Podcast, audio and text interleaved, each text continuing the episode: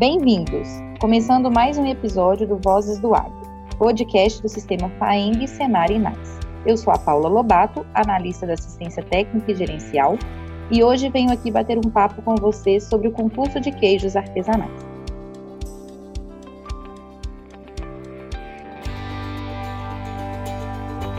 Vozes do Agro. E para conversar com a gente sobre esse assunto, eu convido a Renata de Pauli, ela é instrutora de cursos na área de formação profissional rural, com experiência inclusive em fabricação artesanal de derivados do leite. Bem-vinda, Renata. É um prazer te receber aqui. Muito obrigada, Paula. O prazer é todo meu.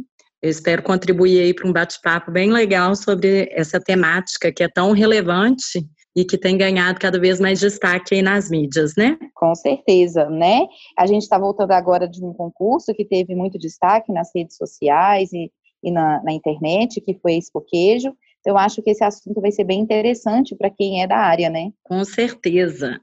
Renata, então, para a gente começar aqui, eu vou te fazer algumas perguntas a respeito.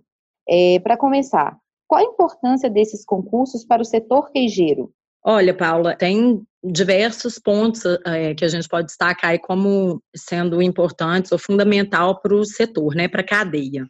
Do ponto de vista do produtor, eu acho que são eventos que trazem bastante visibilidade comercial, né, e nesse sentido o produtor tem condição de agregar valor no produto final, traz motivação para evoluir.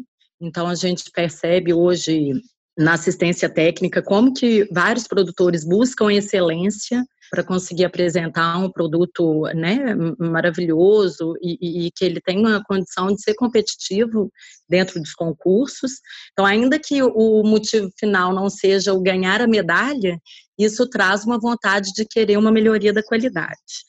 É, dependendo do concurso também, pro, outra vantagem para o pro, produtor é que ele acaba recebendo um feedback com informações técnicas e sensoriais sobre o queijo, né? Isso é muito importante, tanto quando o queijo está com a qualidade perfeita, como depois, também em algumas situações quando apresenta alguns defeitos. Então, o produtor tem condição aí de saber qual caminho seguir. Agora, tem também outra importância, ou outras várias importâncias. Por exemplo, para o país ou para os estados, a gente vê que a repercussão traz bastante destaque, o entendimento é, das entidades estão ligadas né, ao setor, do quão importante é hoje é, desenvolver políticas públicas direcionadas para o segmento, que é um segmento muito especializado, né? Para as entidades fiscais, eu acho que traz uma percepção de que precisam de trabalhar mesmo de mão dadas com, com o produtor, né, para potencializar esses resultados de excelência aí. É, afinal de contas, quem baliza o mercado é o consumidor, e o consumidor está querendo cada vez mais é, esse destaque, né, querendo cada vez mais perceber que os nossos produtos são valorizados então, tem uma pressão aí é, em cima dos órgãos responsáveis por sancionar leis e re regulamentar os decretos, né? Por trazer, os concursos ajudam muito nesse sentido, assim, de trazer leis e decretos que sejam específicos para o setor, leis mais inclusivas e trazem uma possibilidade hoje da fiscalização trabalhar muito de uma forma mais moderna, com a conduta mais de cunho orientativo. Então, isso é excelente. A gente vê uma evolução muito grande, se for pegar aí de três anos para cá, como que isso está mudando. Para os lojistas e para os consumidores também tem uma importância muito grande, para os dois, na verdade, né? mas para o consumidor final, eu acho que a gente tinha antes, e eu falo como consumidora também, pouco entendimento do que, que era o nosso produto artesanal, o que, que eram os nossos produtos, né? Então, essa sensação de pertencimento, um maior conhecimento das nossas riquezas mesmo, do que, que são esses produtos. Consumidores começam a entender as diferenças das tipologias dos queijos, o que é, um tipo de queijo, o que é, uma região, e aí nesse sentido, né, traz a, a identificação do que é uma indicação geográfica, qual que é a importância da indicação geográfica, o que é um queijo Minas artesanal e um queijo artesanal de Minas, que aparentemente parece a mesma coisa, mas não é. Então, isso é muito legal de ver que os consumidores já estão com essa percepção aguçada. Eu acho que o concurso, por trazer destaque nas mídias, ele acaba aproximando muito essa realidade do consumidor final. Acho que são as principais aí, importâncias, além de várias outras, né? Eu destaco essas. Com certeza, Renata. Você puxou até um gancho aí que muitas pessoas costumam ter dúvida, né? Que é o queijo artesanal de Minas e o queijo Minas artesanal. Você poderia esclarecer um pouco para a gente essa diferença? Com certeza. Bom, vamos lá. O queijo Minas artesanal, na verdade, é um tipo de queijo. Queijos artesanais de Minas é uma categoria. São os queijos que são feitos de uma forma artesanal no estado de Minas Gerais. Dentre eles está, estão os queijos Minas artesanais. É, e vários outros, né? Por exemplo, Canastra, Cerro, Cerrado, Serra do Salitre, Araxá, Triângulo Mineiro, Campo das Vertentes e Serras da Ibitipoca. E todas essas oito microrregiões, elas já são caracterizadas. Não quer dizer que só possa fazer queijo Minas artesanal nessas oito microrregiões. Então, o, o, modo de fazer é uma coisa e a microrregião é outra coisa. Por exemplo, tem produtor que produz queijo Minas artesanal em Ouro Preto, que não é caracterizado. É, no entanto, o queijo lá só pode chamar queijo Minas artesanal. O produtor não pode colocar lá que é de ouro preto, porque não é uma indicação geográfica. Então, o que a gente tem basicamente de diferença do QMA, que é o queijo Minas artesanal, para os queijos artesanais de Minas, é isso. O QMA faz parte dos queijos artesanais de Minas, e dentro dos queijos artesanais de Minas, a gente tem uma infinidade de outros queijos, inclusive queijos é, de leite de outras espécies, como de cabra, ovelha. E aí, nesses casos especificamente, eles não precisam de estar atrelado a ser obrigatoriamente de leite cru. Só os, os queijos de leite de vaca que, pela legislação atual e o decreto correspondente, coloca lá que artesanal tem que ser feito de leite. Entendi, Renata. Muito obrigada pelos esclarecimentos. E aí, muitas vezes, nós sentimos que os produtores ficam bem ansiosos para participar desses concursos, mas eles se sentem, às vezes, um pouco com medo, um pouco acuado.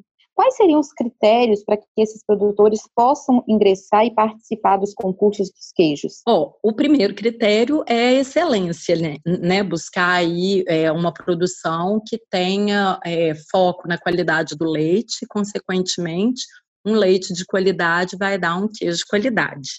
Mas de acordo com cada tipo de concurso, vai ter uma regra própria. Então, é muito variável os critérios exigidos para cada concurso, sabe, Paula? Vai depender de quem organiza cada concurso, o perfil desse concurso. Por exemplo, alguns são mais técnicos, então o objetivo é mesmo ali fazer uma avaliação técnica, o tempo que a gente tem para avaliar é maior, a ficha de avaliação é mais extensa. É, e ele dá um feedback maior para o produtor. Então, esses concursos, por exemplo, o Prêmio Queijo Brasil, esse perfil de concurso, ele traz retornos é, mais relevantes para o produtor. Tem outros que o perfil é mais festivo. Então, obviamente, que tem toda uma seriedade, igual a gente viu ali no concurso de Araxá.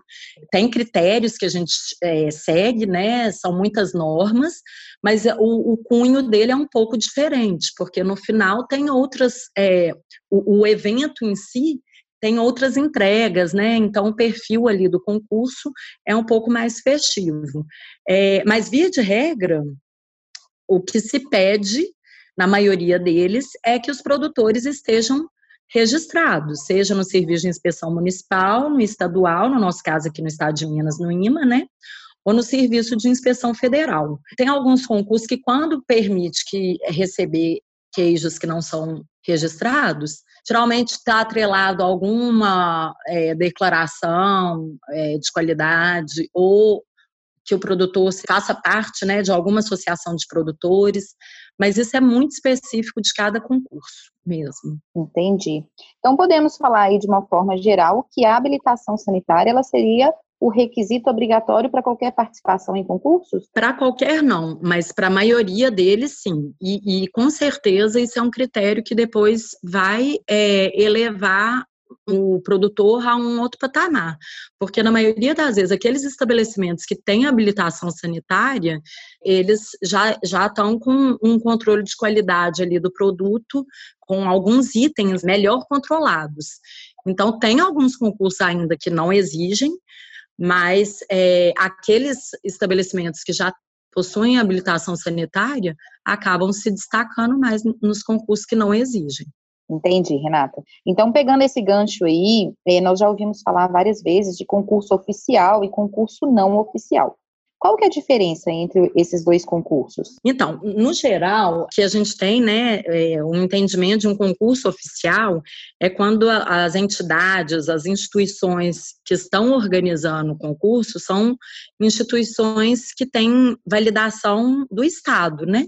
Então, o órgão fiscalizador chancela, o Ministério da Agricultura está dentro, as secretarias de agricultura, né? No nosso caso aqui de Minas Gerais, o evento que teve recentemente em Araxá, a CEAPA estava presente, as entidades vinculadas, que é o IMA, Emater e EPAMIG, estavam dando todo suporte, as entidades parceiras, né, igual o sistema FAENG, SEBRAE, enfim, são eventos que têm o apoio de instituições é, do governo instituições que têm respaldo é, relevante na, no setor.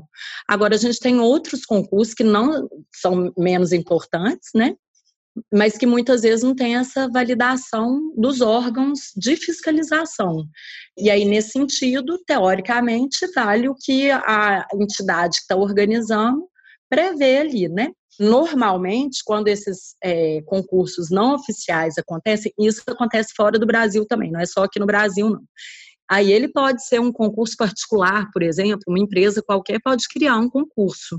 Ele só não vai ter uma validade de um concurso que é aceito ou visto né, como um concurso oficial. De toda forma, em Minas Gerais, a gente acaba tendo uma participação ativa é, das entidades, mesmo em concursos não oficiais. Mas a validade mesmo de um concurso oficial acaba sendo maior. Falando de Minas Gerais, quais as regiões e quais os tipos de queijo têm ganhado destaque frente aos concursos já realizados? Oh, então, na verdade, assim, né, a gente tem uma alegria muito grande de estar num estado que é extremamente rico, né, de cultura, tradição, e que tem é, criado também muitos novos produtos, os queijos aí autorais que a gente fala, está ganhando destaque também no estado de Minas Gerais. Então é até complicado a gente elencar aí quais têm se destacado mais. Eu vou me ater aqui à resposta de acordo com o que a gente vê de estatística em concursos. Isso não quer dizer que os outros são é, menos especiais, muito pelo contrário, né? Então, dentre as regiões que têm se destacado, bom, a gente tem sempre a, a, as regiões produtoras do queijo Minas artesanal, né? E aí acaba que a canastra, é, pela talvez a, a, organização da associação ou pelo número de produtos que é enviado, acaba ganhando mais prêmios, talvez proporcionalmente pelo número de produtos que envia, ou porque de fato se destaca aí na questão sensorial. Agora, mais recentemente, e o que a gente pôde observar no, no, concurso de Araxá, a região que mais se destacou foi a região de Alagoa, que eu fiquei extremamente feliz e lisonjado também de estar lá dando assistência técnica nesse momento, e, e também de perceber que o queijo está tá ganhando o valor, né, e que as pessoas estão conhecendo mais o queijo da região.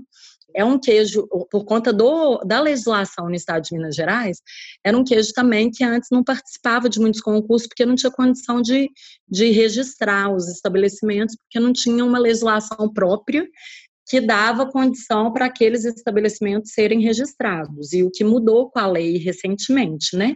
Em 2018, depois com a regulamentação da lei do Estado em 2019.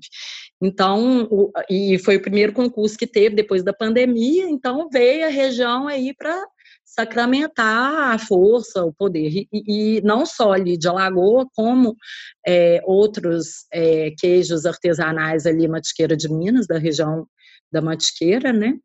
É, então, teve esse destaque, foi muito merecido. Agora, no geral, a gente é, percebe o tanto que tem é, queijos que, quando participam de concursos, são extremamente valorizados. Por exemplo, requeijão, requeijão moreno. Toda vez que participa, tem condição de participar de concurso, ele ganha prêmio. O, o que acontece muitas vezes é que poucos produtores enviam é, a cabacinha, que é um queijo espetacular, né? Que é a, a, inspiração dele é de um queijo italiano, né? Que é o cacio cavallo ali. É, ele também, a gente quase não vê em concurso. Eu tenho certeza que no momento que os produtores começarem a enviar, tiverem condições né, de registrarem os seus estabelecimentos para enviarem esses queijos para participarem, tenho certeza que vão se destacar. Mas, assim, respondendo a sua pergunta, né, hoje, as regiões que se destacam mais é, em, termo de, em termos de números, é, as regiões produtoras do queijo Minas artesanal e agora, recentemente, a Lagoa e Matiqueira de Minas, e muito em função de serem as, as regiões que atualmente têm regulamentos que dão condição para os estabelecimentos se registrarem. Renata, um pouquinho aí da sua experiência, conta pra gente quais as grandes conquistas que Minas Gerais já obteve nesses tipos de concursos. Ô Paula, é incrível assim como que a participação de Minas é relevante e impactante. Sem sombra de dúvidas, nós somos o estado que mais é, ganha prêmios, tanto no Brasil como fora. Nos concursos, por exemplo, internacionais, a gente tem o Ortiz Awards, que pela primeira vez este ano a gente, é, o Brasil conseguiu participar. É um marco histórico isso mesmo. É, foi um esforço muito grande para os queijos chegarem.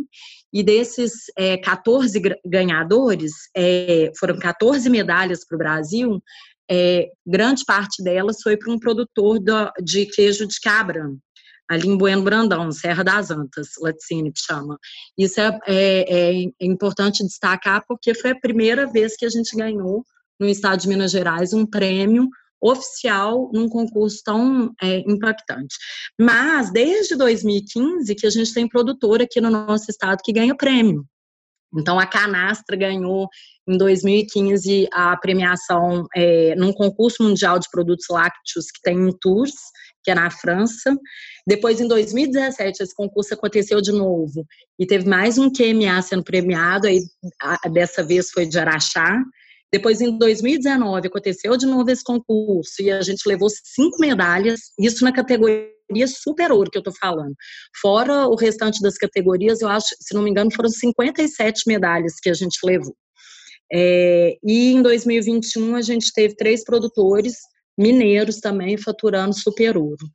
Então, e, e, a maioria desses prêmios de 2015, 2017, 19 e 21 é, foram prêmios faturados por produtores lá da região da canastra.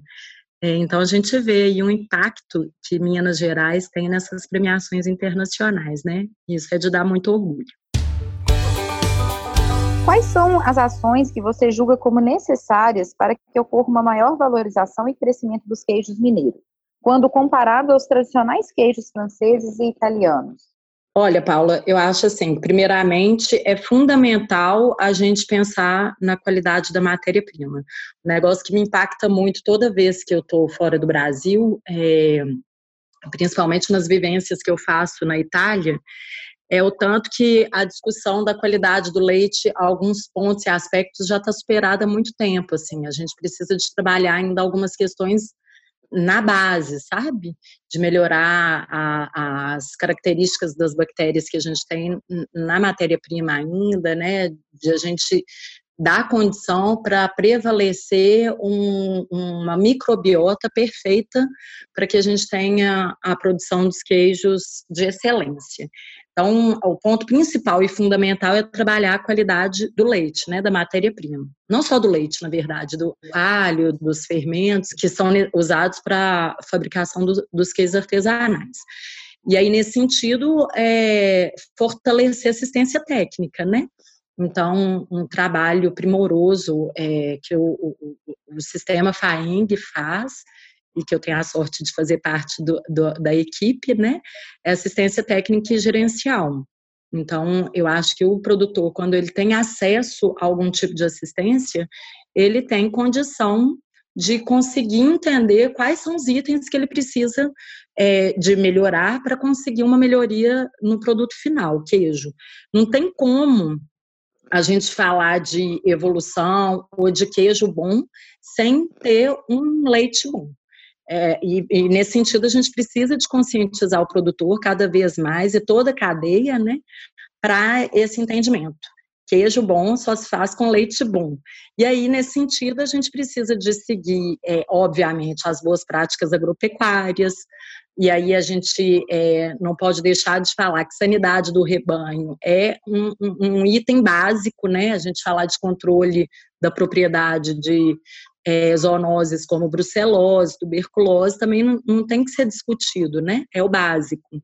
É, controlar o rebanho de algumas doenças como a mastite, que é uma infecção da glândula mamária, a gente é, implementar as boas práticas de fabricação é fundamental. Então, para isso, o produtor, é, tem muitos que, obviamente, têm condição de fazer isso é, sozinhos, né? Mas quando eles têm condição de acessar é, programas como o TIG do Senar, é, isso facilita muito de, de conseguir essa excelência. E outra coisa é a gente entender que a evolução a partir de um caminho mais consolidado aí vai depender de política pública. Então, quando a gente fala é, de queijos tradicionais franceses, italianos, a gente vê legislações que são totalmente inclusivas. É, o que, que, eu quero dizer? Claro que a gente está evoluindo muito a, a, parte regulamentar no nosso estado, mas tem muita coisa ainda para evoluir. Então, quando a gente fala aqui ainda de queijos com mofo, a gente tem vários produtores que têm condição de de registrarem seus estabelecimentos no órgão de fiscalização estadual e por uma questão regulamentar ainda não tem condição. E esse entendimento já tem lá fora, então não é inventar uma roda nova, né? É buscar referências do que funciona, por exemplo, na União Europeia e transpor para a nossa realidade aí, que a gente sabe que é possível. Então acho que a gente precisa de inventar, é, enfrentar esses desafios é, com a percepção que a gente tem parte da legislação que ainda é arcaica, sim, é um problema, e não é um problema só no nosso estado, é no Brasil inteiro, e que a gente precisa de trabalhar, obviamente, que com embasamento científico, né, tomando todos os cuidados que são pertinentes na hora de criar qualquer tipo de regulamentação, mas sem que a gente traga restrições injustas aí para a cadeia produtiva, porque isso acaba trazendo atraso é, tanto para a cadeia como para o crescimento aí da, da atividade, né, e para gerar é, retorno financeiro para o Estado e para o país, enfim. E aí depois, quando a gente também tem entendimento de como que o controle de zoonose é fundamental, a gente consegue dar outros passos. Por exemplo, tem alguns concursos que a gente não consegue participar. Tem um concurso que é o principal concurso do mundo, que é o World Cheese Awards, é, que ele é oficial, né? Esse é o principal concurso do mundo mesmo e a gente não consegue participar com, com os queijos de leite cru porque a gente não é um país livre de brucelose e tuberculose, então é uma barreira sanitária. Então, nesse sentido, um dos pontos primordiais que a gente tem que trabalhar, inclusive também com política pública, é para a gente tornar um Estado, um país livre dessas doenças. Ótima colocação, Renata. Então, podemos resumir aí que hoje há boas práticas agropecuárias, né? Ela vai ser essencial para a qualidade do leite, para a gente ter um leite de, de uma matéria-prima adequada, né? A sanidade do rebanho, as boas práticas de fabricação e uma legislação mais inclusiva seriam aí as nossas grandes necessidades para a gente poder incluir os nossos queijos aí nesses concursos mundiais, certo? Perfeito, perfeitamente. E para isso a gente conta então com a ajuda da assistência técnica e gerencial, né, que seria extremamente interessante do, como parceria nossa aí do Senar é, para os produtores rurais. É fundamental, o trabalho realmente é um trabalho primoroso que faz a diferença lá na, na produção primária, na transformação do leite em queijo, né? Com certeza esse trabalho de assistência técnica e gerencial traz é, muita condição do, dos produtores se adequarem ao que é preciso. Então, os produtores podem contar, né, com o sistema FAENG, Senar e NAIS. A assistência técnica e gerencial é gratuita. Os cursos também promovidos pelo Senar também são gratuitos, então é uma forma para que eles consigam se capacitar cada vez mais para participar dos concursos, certo, Renata?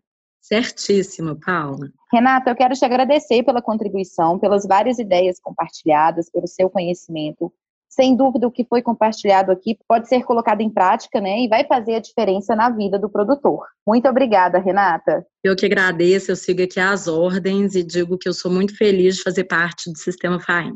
Obrigada, Paulo, pela atenção. Um abraço a todos. O Sistema FAENG Senarinais tem no portfólio treinamentos na área de fabricação artesanal de laticínios. Para informações, entre em contato com o Sindicato Rural da cidade ou com um de nossos escritórios regionais. Para dúvidas ou sugestões, você pode falar conosco pelo e-mail vozesdoagro@senarminas.org.br. E na descrição desse episódio você encontra todos os canais de contato. Muito obrigada e até mais.